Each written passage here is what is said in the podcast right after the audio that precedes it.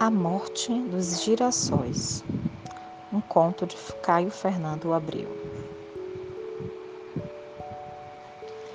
Anoitecia. Eu estava no jardim. Passou um vizinho e ficou me olhando, pálido demais até para o anoitecer. Tanto que cheguei a me virar para trás, quem sabe alguma coisa além de mim no jardim. Mas havia apenas os brincos de princesa e enredadeira subindo tenta pelos cordões, rosas cor-de-rosa, gladiolos desgrenhados. Eu disse oi. Ele ficou mais pálido. Perguntei o que, que foi e ele enfim suspirou. Me disseram no Bonfim que você morreu na quinta-feira. Eu disse ou pensei em dizer, ou de tal forma deveria ter dito, que foi como se dissesse: É verdade, morri sim. Isso que você está vendo é uma aparição. Voltei porque não consigo me libertar do jardim.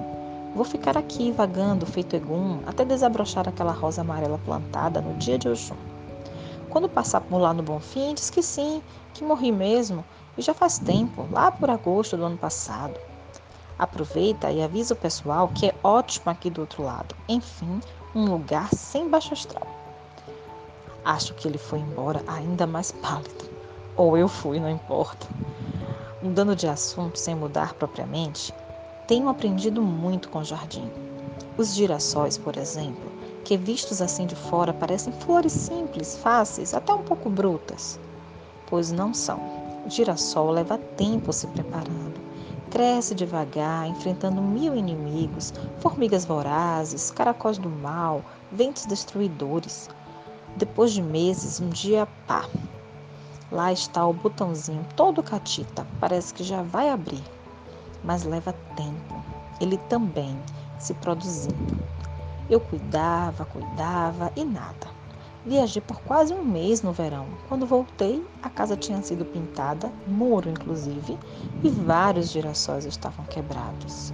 Fiquei uma fera. Gritei com o pintor: Mas o senhor não sabe que as plantas sentem dor que nem a gente? O homem ficou me olhando tão pálido quanto aquele vizinho.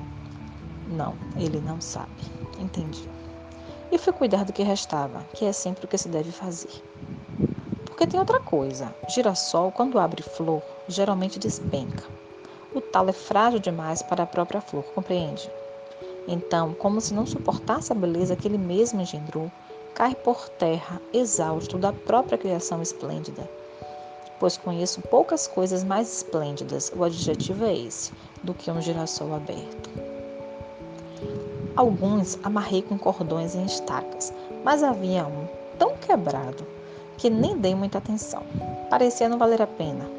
Só apoiei-o numa espada de São Jorge com jeito e entreguei a Deus. Pois no dia seguinte, lá estava ele, todo meio empinado de novo, tortíssimo, mas dispensando o apoio da espada. Foi crescendo assim, precário, feinho, fragilíssimo. Quando parecia quase bom, crau, veio uma chuva medonha e deitou-se por terra.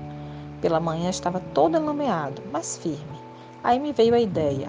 Cortei-o com cuidado e coloquei-o aos poucos aos pés do Buda chinês de mãos quebradas que herdei de Vicente Pereira. Estava tão mal que o talo pendia cheio dos ângulos das fraturas. A flor ficava assim, meio de cabeça baixa e de costas para o Buda. Não havia como endireitá-lo. Na manhã seguinte, juro, ele havia feito um giro completo sobre o próprio eixo e estava com a corola toda aberta, iluminada, voltada exatamente para o sorriso do Buda. Os dois pareciam sorrir um para o outro, um com o talo torto, outro com as mãos quebradas. Durou pouco. Girassol dura pouco, uns três dias.